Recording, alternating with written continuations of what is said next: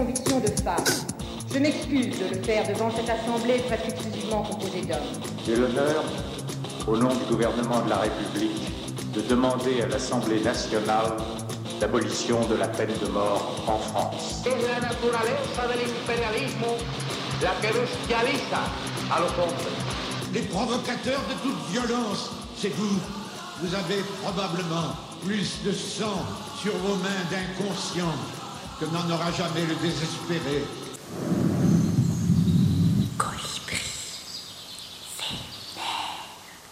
Bonjour et bienvenue sur Radio 162. Vous nous écoutez sur radio162.fr et vous avez bien raison.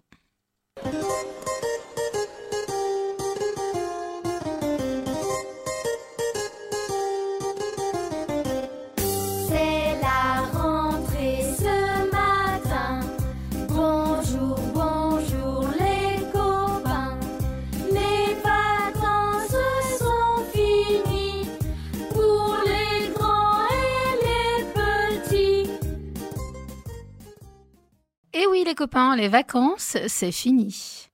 L'équipe des Colibris Vénères remet le couvert avec les mêmes convives que l'an passé. Quand on aime, on ne se quitte pas. Bon. David, salut. Bonjour Cécile, salut. Salut Jean-Laurent. Salut Cécile. Salut Pierre. Salut tout le monde. Bonjour Pierrick à la technique. En cuisine et pour l'assaisonnement de l'émission, on a le grand chef avec nous ce soir et on est super fiers quand même pour la première de l'année. Maître, je me prosterne. Et en cette rentrée, on est heureux d'accueillir à notre table Alban. Bonsoir, bonsoir. Bonsoir Alban. Salut Alban. Alban que vous avez peut-être déjà écouté dans Direct aux côtés de Nagar. Alors, au menu de cette rentrée, l'émission des Colibris Vénères vous propose sa spécialité en vous servant sur un plateau un assortiment de mets épicés, corsés, bien relevés pour le régal de notre oui jamais rassasié de curiosité. Mais ne vous méprenez pas, ce soir il ne sera pas question de cuisine, mais bien de musique. Pour la première des Colibris saison 2, on vous emmène sur les traces des artistes qui ont choisi une autre manière de porter leur message à travers des chansons engagées qui n'en ont pas l'air ou au message caché. Ensemble, on va décoder et lire entre les lignes. Quel programme Beau programme. hein. Non, j'aurai pas le temps, je le sais déjà que j'ai pas le temps. J'ai juste le temps de me mettre en colère. La jeunesse se désespère, le désespoir est mobilisateur, et que lorsqu'il devient mobilisateur, il est dangereux. Alors, sans plus tarder, on va commencer avec toi, Pauline. Tu as choisi un titre puissant qui a retenti en écho à l'histoire et à l'actualité vécue par le groupe en 1993. Mais je n'en dirai pas plus. On t'écoute. Allez, allez, petit quiz musical pour commencer. Si je vous dis musique d'Halloween, vous me dites Citrouille. Thriller, euh, Michael. Jackson, Vendredi 13. euh, Non, non, non. Massacre à la tronçonneuse. Je vais préciser si je dis hymne du mouvement gothique. euh, Un des hymnes. Évanescence. Ah, pas mal, mais non, toujours pas. The Cure, non? Non, non, non. Bon, allez, pour vous aider encore, la bande originale de l'Armée des Morts. On cale. Un truc. euh, Ah, très ah. bien. Alban l'a dit, bah, pas étonnant hein, qu'il ait remporté euh, le grand quiz de 162. Et oui, on est en, Encore en ce présence soir. du master. The Killer. Et oui, il s'agit effectivement de Zombie des Cranberries, chanson au succès international, mais qui n'a malheureusement pas été comprise forcément par le public. Quand Dolores O'Riordan, donc la chanteuse, a écrit la chanson en 1994, elle fait en fait référence à la mort de Jonathan Ball, 3 ans, et de Tim Parry, 12 ans, tués tous les deux dans les attentats de Warrington, dans le nord-ouest de l'Angleterre, en 1993. Les deux garçons étaient partis acheter des cartes pour la fête des mères dans l'une des rues commerçantes les plus fréquentées de la ville. Jonathan est mort sur les lieux de l'attentat, tandis que Tim est mort dans les bras de son père à l'hôpital Walton de Liverpool cinq jours plus tard. 56 autres personnes ont été blessées. Cet attentat est l'acte de l'IRA, l'armée républicaine irlandaise. Pour rappel, entre 1968 et 1997, l'Irlande du Nord se bat contre le Royaume-Uni pour son indépendance. Et plus de 3500 personnes ont péri et des dizaines de milliers ont été blessés dans les 10 000 attentats à la bombe perpétrés en Irlande du Nord, en République d'Irlande et en Grande-Bretagne. Dolores raconte Nous étions dans le quart de tournée et j'étais près de l'endroit où cela s'était produit. Alors ça m'a vraiment choqué. J'étais assez jeune, mais je me souviens avoir été dévastée par le fait que des enfants innocents aient été entraînés dans ce genre de choses. Donc je suppose que c'est pour ça que je disais It's not me, ce n'est pas moi. Que même si je suis irlandaise, ce n'était pas moi, je n'avais pas fait ça. Parce qu'être irlandais, c'était assez difficile, surtout au Royaume-Uni, où il y avait tant de tensions. Serait-ce donc ces tensions qui ont détourné le sens de la chanson, dont les paroles ne sont pourtant pas totalement implicites? Je vous en cite un extrait. Une autre tête pend tristement, L'enfant est emporté lentement et la violence cause un tel silence. À qui la faute? Mais tu vois, ce n'est pas moi. Ce n'est pas ma famille. Dans ta tête, dans ta tête, ils combattent avec leurs tanks et leurs bombes, et leurs bombes et leurs armes. Dans ta tête, dans ta tête, ils pleurent. Dans ta tête, dans ta tête, zombie, zombie, zombie. Qu'y a-t-il dans ta tête, dans ta tête? Zombie, zombie, zombie. Et doudou, doudou, doudou. Oui, je chante bien. J'allais le dire. Donc cette chanson était en fait un appel à la trêve et le mot zombie, vous l'aurez compris, fait référence à toutes ces personnes vivant dans la peur, dévastées par la perte de proches et qui ne pouvaient donc plus vivre comme avant. Voilà. Donc oui, quand on a mal à l'âme, on a envie de chanter zombie, hein, mais gare à la récupération. Vous imaginez si le chant des partisans devenait la chanson de la campagne officielle de Zemmour?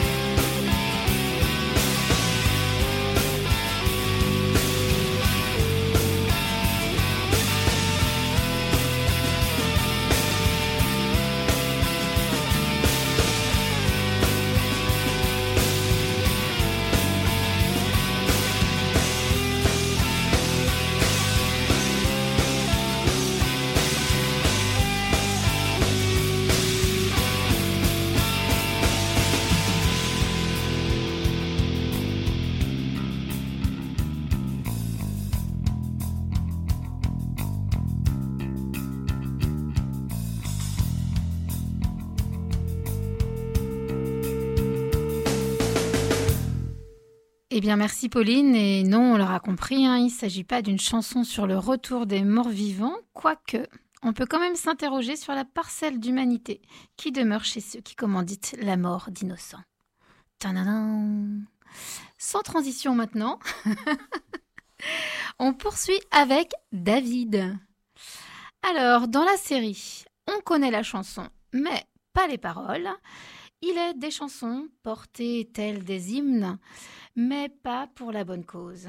Tu vas nous expliquer pourquoi il est temps de rendre à Bruce ce qui appartient à Bruce et de rétablir la vérité sur sa chanson Born in the USA, souvent récupérée en politique. Un des derniers en date, c'est, je vous le donne dans le mille, Le grand et Qui le petit Z. qui a pu faire ça Donald Trump. Donald Ouais, Trump, bien bien sûr, qui démarrait tous ses meetings sur cette terre. Alors David, est-ce qu'il avait choisi le bon outil de propagande électorale? On va voir. On va voir, je vais vous expliquer tout ça. Ah, les années 80. Le top 50 de Marc Toesca et son Salut les petits clous Champs-Élysées avec Drucker, l'ami des stars. Ils ont contribué à sensibiliser mes oreilles à la musique. Mais ils n'étaient pas les seuls. Ma mère pouvait écouter Nana Mouskouri et Georges Moustaki sans transition. Vous me direz, phonétiquement, ça se ressemble. Mais bon, dans la cour de récré au collège, cela ne fait pas une conversation. On est vite catalogué comme celui qui écoute de la musique de vieux. Mon frère, plus âgé de 7 ans, avait déjà commencé à s'émanciper musicalement. À la poubelle, dit Mitchell Va-t'en, Sylvie Vartan Dans le caniveau, Adamo Non, lui, son truc, c'était Dire Straits, les Berus et Bruce Springsteen. Le boss Quel choc Ça, c'est du son, ça, c'est la classe. Mon frère partait dans sa chambre pour les écouter. Et là, prière de ne pas rentrer dans le temple, de ne pas déranger. Il était en communion avec ses idoles. J'ai donc entendu pour la première fois Born in the USA à travers une porte, et avec mon apprentissage de l'anglais pas très développé, je ne comprenais que le refrain. Né aux États-Unis, né aux États-Unis, et je trouvais ça génial de naître aux États-Unis. Surtout qu'à l'époque de ma prime adolescence, j'étais fan des films de Stallone, les Rambo et les Rocky. Mon héros, dont j'avais des posters partout mélangés avec ceux de Jean-Pierre Papin, avait grandi dans les bas-fonds de Hell's Kitchen, un quartier new-yorkais. Il s'était fait tout seul, parti de rien, et il était devenu une star internationale. C'était ça l'Amérique, l'American Way of Life. Tout est permis, tout est possible. De ce point de vue, c'est donc forcément ce que voulait dire Born in the USA, surtout que sur la pochette de l'album de Springsteen, il y avait la bannière étoilée. Ma conviction était faite. Le boss était un patriote, pour ne pas dire un Rambo qui allait nous délivrer des Russes et qui allait tout faire péter, et ça, c'était cool. Voilà un sujet qui allait épater mes partenaires de récréation. Et puis, Bien des années plus tard, je voyais le pays de l'oncle Sam d'une toute autre manière. Je commençais à me dire que l'impérialisme américain, McDonald's et Ronald Reagan, c'était peut-être pas si fun. Plus question de reprendre les paroles de Jodassin. L'Amérique, l'Amérique, je veux l'avoir et je l'aurai. Je me suis dit, bah tiens, c'est bizarre quand même. Springsteen, il a pas l'air d'un facho. C'est quoi son délire avec Born in the USA Comme mon anglais n'était toujours pas plus développé, j'ai trouvé une traduction de la chanson et là, patatras, ou plutôt Alléluia, ce fut la révélation. Comme le Père Noël, une croyance de mon enfance s'effondrait. Ben non, Born in the USA n'était pas un hymne à la gloire de l'oncle Sam, c'était même tout l'inverse. Born in the USA raconte le retour au pays d'un vétéran de la guerre du Vietnam et le rejet qu'il subit de la part de ses concitoyens. La chanson est en partie un hommage à des amis de Springsteen qui avaient vécu cette guerre et dont certains ne revinrent pas.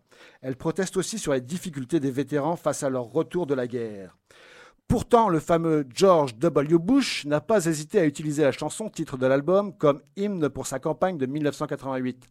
Ronald Reagan, lui aussi, avait tenté de s'approprier les paroles de Born in the USA pour sa campagne électorale. Du coup, ce titre a été victime d'une incroyable méprise. Beaucoup ont vu à travers ces paroles un hymne à la gloire des États-Unis, une déclaration patriotique prônant l'hégémonie américaine. Springsteen n'a pas apprécié ce ton patriotique attribué à sa chanson. Il explique et il dénonce. Naître et vivre aux USA peut être une contrainte, notamment à cause de la guerre en Orient où l'on y envoie les jeunes très tôt. Voilà une petite traduction. J'avais un frère à Kisan qui combattait les Viet Cong. Ils sont encore là et il a disparu. Ou encore, à l'ombre du pénitencier, près des torchères de la raffinerie, ça fait dix ans que je muse sur la route, nulle part où s'enfuir, nulle part où aller. Enfin, Je laisse la parole à John Rambo qui s'exprime sur le sort réservé aux anciens combattants et qui redonne le vrai sens de la proteste song. C'est terminé. Rien n'est terminé. Rien. Tout continue à cause de vous. C'était pas ma guerre. C'est vous qui m'avez appelé, pas moi. La guerre qui a duré plus d'une dizaine d'années se termine par la victoire du Vietnam du Nord en 1975. Ceci est donc la première défaite de toute l'histoire des États-Unis. Ce fut un véritable traumatisme pour les Américains. On écoute Born in the USA.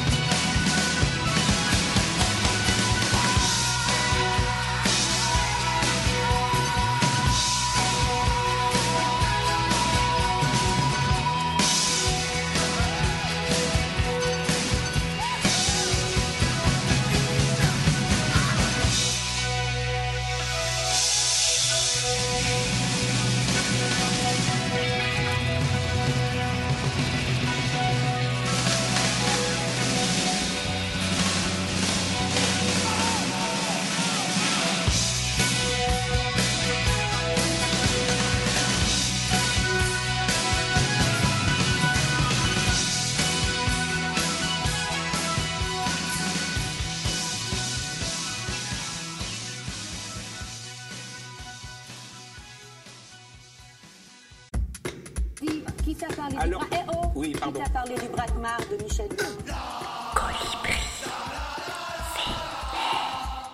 T'as pas la langue dans ta poche, mais faudrait t'en servir autrement. Tu connais le clitoris Vous êtes toujours sur Radio 162, vous écoutez l'émission Colibri Vénère et on espère que vous passez une aussi bonne soirée que nous. À l'écoute de la playlist spéciale chanson à message caché. Je vous propose maintenant, les amis, un peu de légèreté grivoise avec des chansons au thème évocateur placées très largement au-dessous de la ceinture.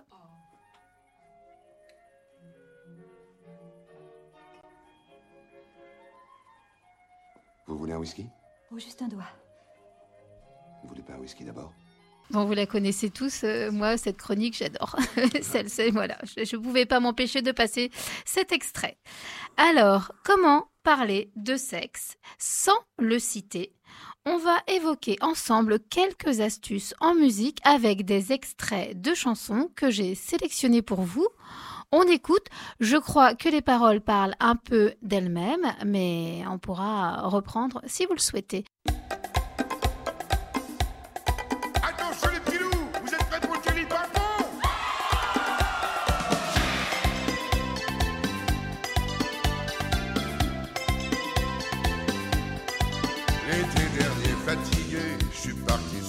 Chaloupe, bronzer ma carte de crédit à la Guadeloupe.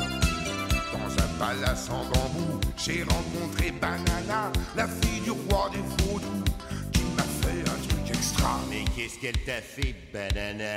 Tire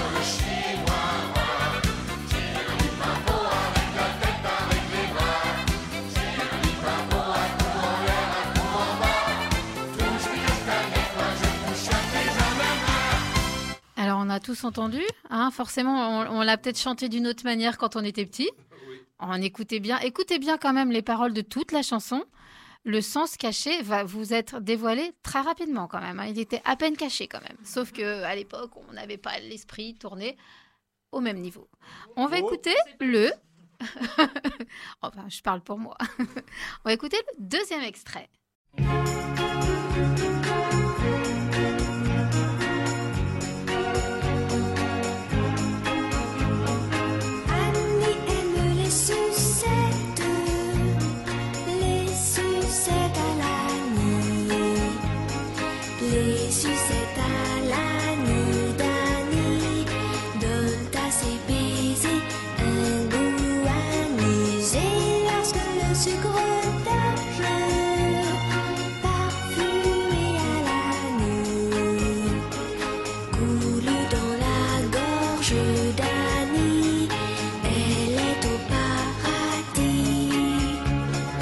Pour la petite histoire, Gainsbourg, quand il l'a proposé à France Gall, vu son jeune âge, a priori, elle n'avait pas du tout conscience des paroles qu'elle chantait. J'ai re-regardé en préparant l'émission le clip où elle a un grand sourire quand elle parle de toute la chanson.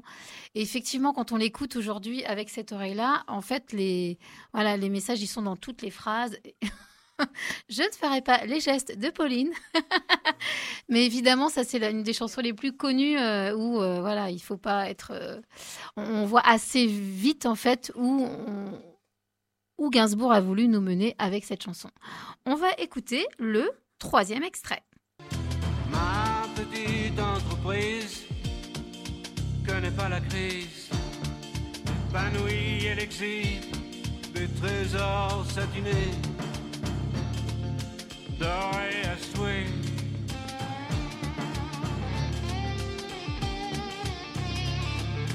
J'ordonne une expertise, mais la vérité m'épuise.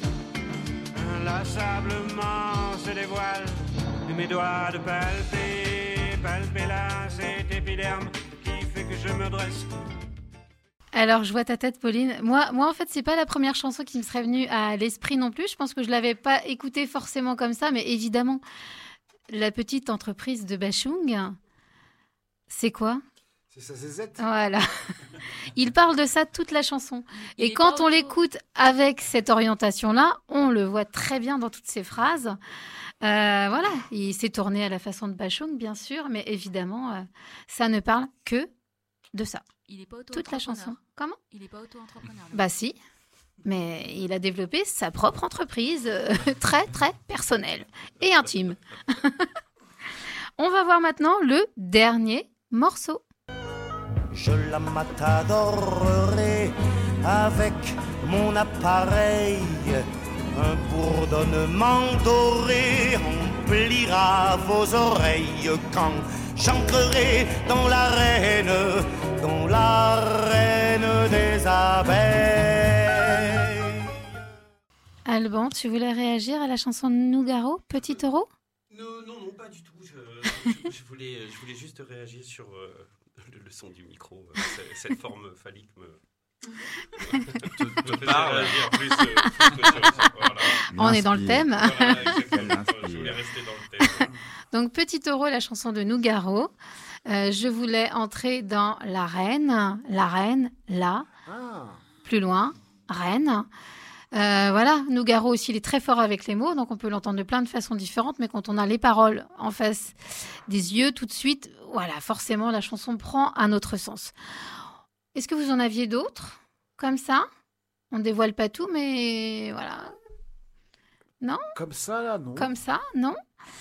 Alors, moi, je crois qu'autour de cette table, euh, quelqu'un d'autre va pouvoir aller plus loin et approfondir ce thème, puisque euh, toi. Alban, tu as choisi aussi euh, d'orienter tes recherches sur cette thématique. Alors, on se souvient tous du titre Banana Split de Lio.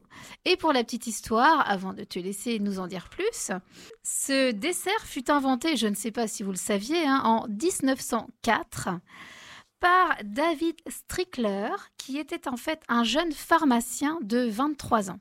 Comme quoi, à l'époque, euh, quand on était pharmacien, on faisait des expériences scientifiques, mais aussi culinaires.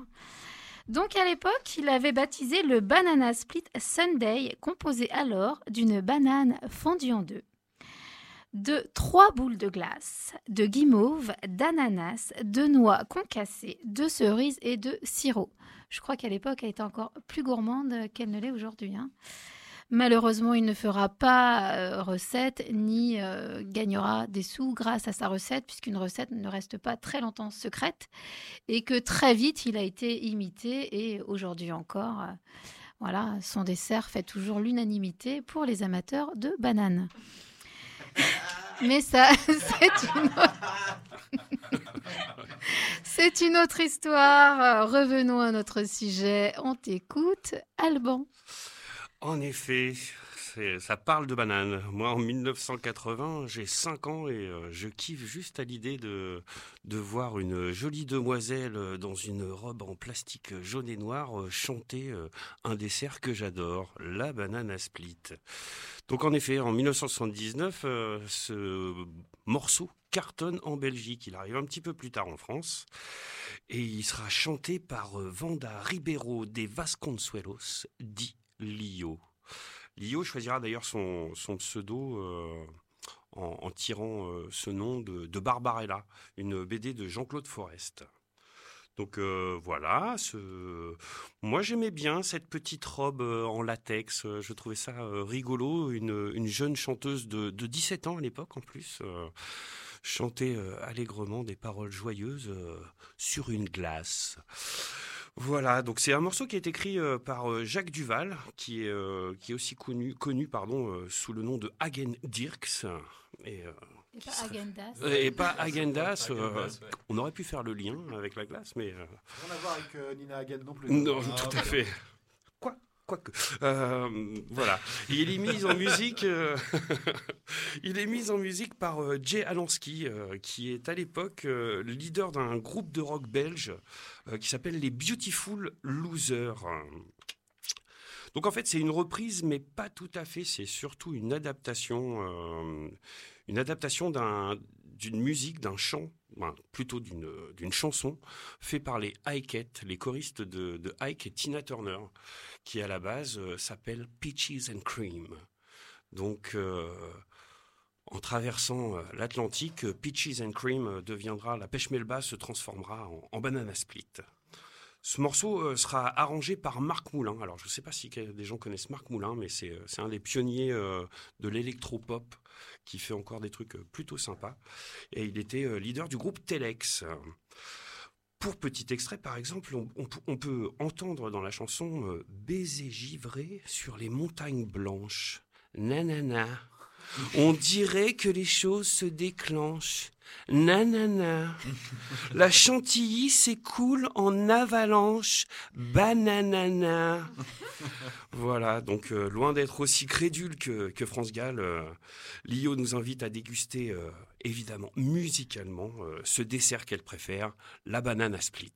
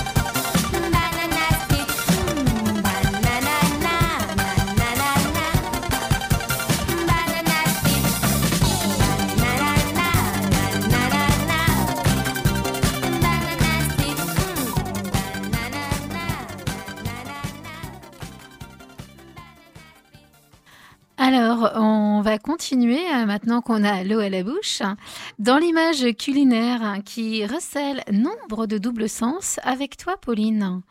Tu vas nous parler d'un artiste belge à la langue riche, poète et parolier de talent qui a toujours la frite.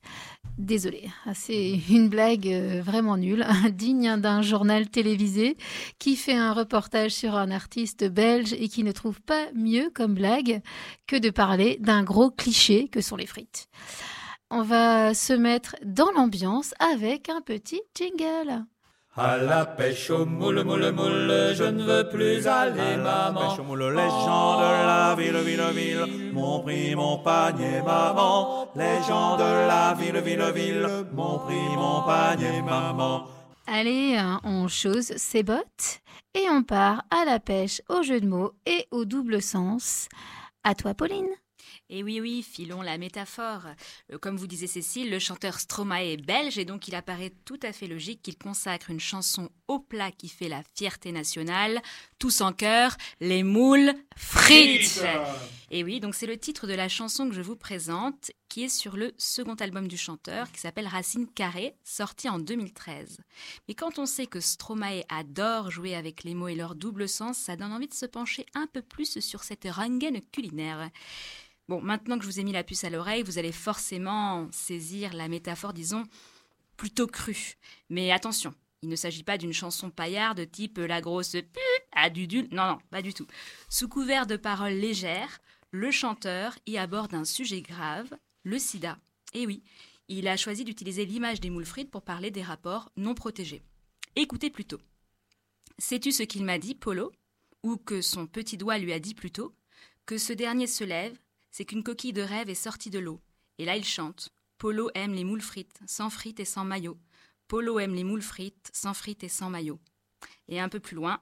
Mais il aurait dû s'en méfier, Polo, car on ne sait où elle s'est baignée, plutôt. Comme elle était contaminée, Polo ne chantera plus. Ou peut-être, une fois enterré, Polo, on chantera tous. Polo aimait les moules frites, sans frites et sans maillot. À toi, Polo, on chantera tous pour toi. Polo aimait les moules frites, sans frites et sans maillot.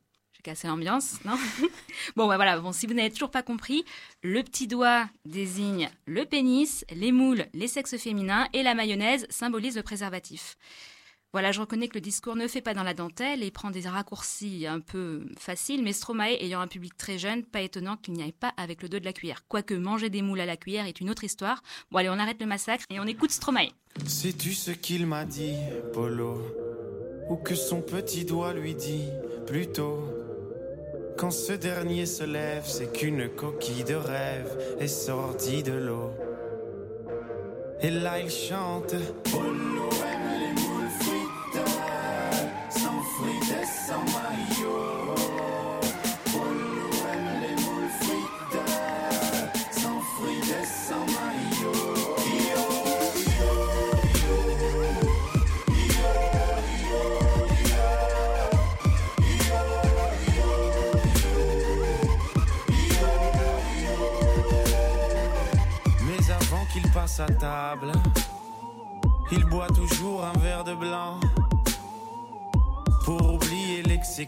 l'exécrable, sûr et si âcre goût de l'océan. Et il est tellement agile, Polo, qu'il ne doit même pas supplier. Et c'est à chaque fois si facile, mais cette fois-ci, elle est un peu moins fragile que ce que Polo imagine? Mais du moment qu'elle criait,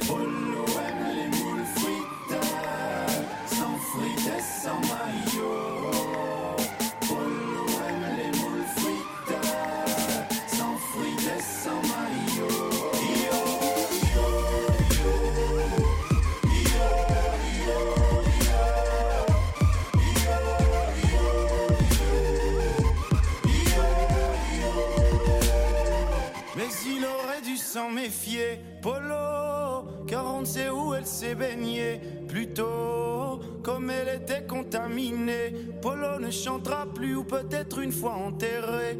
Polo, on chantera tous. Polo aime les moules frites, sans frites et sans maillot. À toi, Polo, Polo aime les moules frites, on chantera tous pour toi. Sans frites et sans maillot. Yo,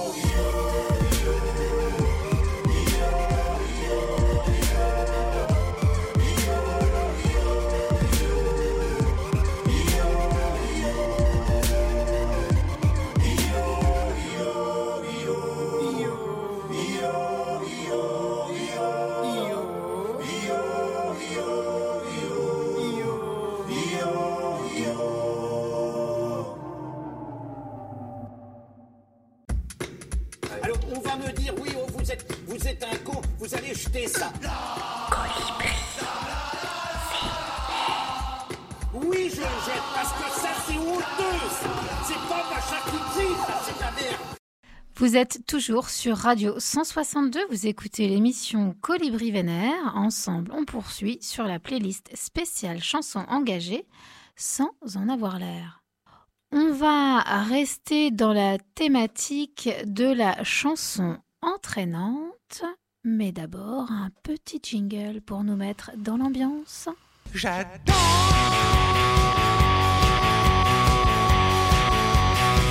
Regardez danser les gens, agir autour de souvent, au bar du luxe. Regardez danser les gens. Oh, j'adore, j'adore, j'adore, j'adore, j'adore, j'adore. Vous savez, cette chanson que l'on chante forcément en fin de soirée, que l'on chantait quand on était jeune, mais toujours aujourd'hui, parce que tout le monde connaît les paroles et qu'elles résonnent toujours les jours de fête. Alors que le sujet est beaucoup moins joyeux. Jean-Laurent, tu as choisi une chanson des Rita Mitsuko. Et pour la petite histoire, je ne sais pas si vous savez, mais à l'origine, Catherine Ringer et Fred Chichin choisissent de baptiser leur duo en hommage à leurs références musicales variées. Rita, pour les accents latino-américains de Rita Hayworth, et j'ai répété le nom euh, plein de fois hein, parce que c'est pas facile à dire. Bravo. Merci, je voulais quand même que vous releviez le, le bel accent et, et l'effort que j'avais fait. Merci. Euh, Hayworth. Ah, bravo, bravo, Voilà, bravo. merci. Et Mitsuko pour le côté japonisant, ce, ce qui signifie en japonais mystère. Et je me suis dit, eh ouais, que c'était peut-être une clé qu'il ne faut pas perdre de vue quand on écoute le rythme endiablé de la plupart de leurs titres qui nous ferait presque oublier le sujet beaucoup plus sombre, dissimulé parfois à peine dans leurs paroles. Alors Jean-Laurent, on t'écoute sur la Mitsuko. Eh bien, moi, je vais, je vais vous parler de moi. ouais. Parce que, en fait, lorsque moi j'étais petit enfant, eh ben, je m'amusais tous les jours avec mon petit train. Chouchou, chouchou, vous êtes arrivé à destination, tout le monde descend. Prochain départ dans trois minutes. Chouchou, chouchou. Ah, mais est-ce que j'en ai passé du temps à jouer à ça, moi Et puis, eh ben, et puis j'ai grandi. J'ai troqué ce jeu solitaire contre plein d'autres loisirs d'adolescents. Par exemple, certains soirs, c'était les jeudis, à Amiens, vers 22h, je longeais l'étang de la Haute-Oie en direction du mythique pavillon bleu où j'y retrouvais quelques copains pour une soirée zinzin, une soirée étudiante où certains arboraient fièrement leur faluche bourrée de pins. Après un passage au bar afin d'observer si les jantes demoiselles étaient présentes, c'était l'heure d'entrer sur la piste de danse. C'était l'époque où nous dansions sur les tubes de U2, Indochine, Niagara entre autres, mais aussi bien sûr sur ceux des Rita Mitsuko, dont l'entraînant et hyper festif morceau, Le Petit Train. Il faut s'imaginer nos déhanchés incontrôlés de jeunes pubères et nos voix non encore parfaitement muées entremêlées sur le dance floor. Le petit train s'en va dans la campagne, va et vient, nanana. Bah ouais, les paroles, on les connaissait pas forcément. C'était jouissif, c'était étourdissant et léger. Léger, léger, léger, oui, mais pourtant. Pourtant, pourtant, derrière cette légèreté se cache une des périodes parmi les plus sombres de notre histoire. Le titre évoque en effet la déportation nazie dont le père, un artiste juif, peintre polonais, a été victime. C'est ce contraste entre une musique enjouée et des paroles terribles qui laisse transpirer un je ne sais quoi de malaise.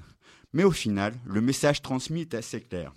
La vie doit prendre le dessus, et ce morceau nous rappelle que, même dans les heures les plus sombres, il faut toujours garder des lueurs d'espoir.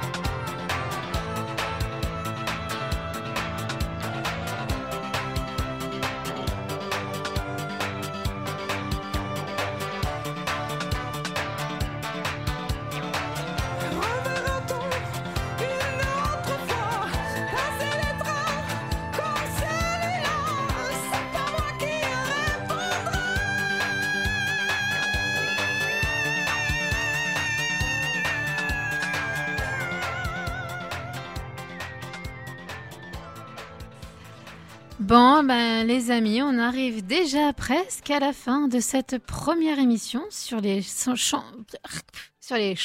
à sens caché. Franchement, c'est pas facile à dire. Ça fait plusieurs fois que je le dis dans l'émission. C'est la première fois que je rip. Euh, ou presque tout engagé. hein. On est d'accord que voilà, euh, elles ont toutes un message fort. On fera bientôt une deuxième émission sur ce thème parce que la matière ne manque pas.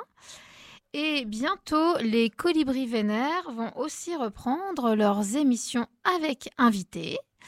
La prochaine, euh, c'est bientôt, je crois, David, et c'est toi qui l'animeras. Est-ce que tu peux juste nous dire qui sera le premier invité? Le premier invité, ce sera Bernard Barthélémy, qui a participé à la création du festival euh, Les Terres Fertiles à Lanvaudan. Euh, il accueille aussi des spectacles à domicile, hum, soit de la musique, soit du théâtre, euh, des spectacles divers et variés, et il est aussi euh, comédien. Donc il a beaucoup, beaucoup de choses à, dire sur, euh, sur la culture en général, sur, sur ce que ça peut permettre aussi de créer du lien. En fait, lui, c'est pour lui, c'est indissociable la culture et le lien social. Donc ce sera le, le fil rouge de la prochaine émission des Colibris Vénères. Ok, ben on a hâte d'y être. Alors, un petit mot avant de se quitter pour vous dire que cette émission sera rediffusée dans une semaine, dimanche à 18h. Alors, nous allons donc terminer avec toi, Pierre, avec un groupe mythique et une chanson qui l'est tout autant, et qui, une fois n'est pas coutume, servira de générique de fin. Je fais allusion au titre Painted Black des Rolling Stones, sorti en 1966, qui fut souvent assimilé à la guerre du Vietnam, et notamment parce qu'il est le générique du fin du génial Full Metal Jacket de Stanley Kubrick. Alors, Pierre, que se cache-t-il derrière cette porte rouge que voit Mick Jagger au début de la chanson? Eh bien, euh, Painted Black, la chanson mythique des Rolling Stones, est doublement incomprise. D'abord par son titre. Originellement nommé euh, Painted Black sans virgule, le manager du groupe décide d'en ajouter une pour une raison obscure. Et cette virgule change tout, puisque sans celle-ci, il se traduit par peint ça en noir, alors qu'avec, cela peut s'interpréter comme peint ça nègre, black étant synonyme de nigger. Le groupe est immédiatement traité de raciste par des militants afro-américains et la virgule retirée de la pochette dans la foulée. Comme quoi le name and shame existait bien avant les réseaux sociaux. Mais la principale méprise sur ce chef-d'œuvre musical est dans l'interprétation de son texte. Car dans la culture populaire, la chanson est associée à l'enfer vécu par les GI lors de la guerre du Vietnam. Et pour cause, celle-ci est sortie en mai 1966, un an après le débarquement des premières troupes américaines. Un an également après la première manifestation devant la Maison Blanche contre l'ingérence américaine à laquelle participa Johan Baez.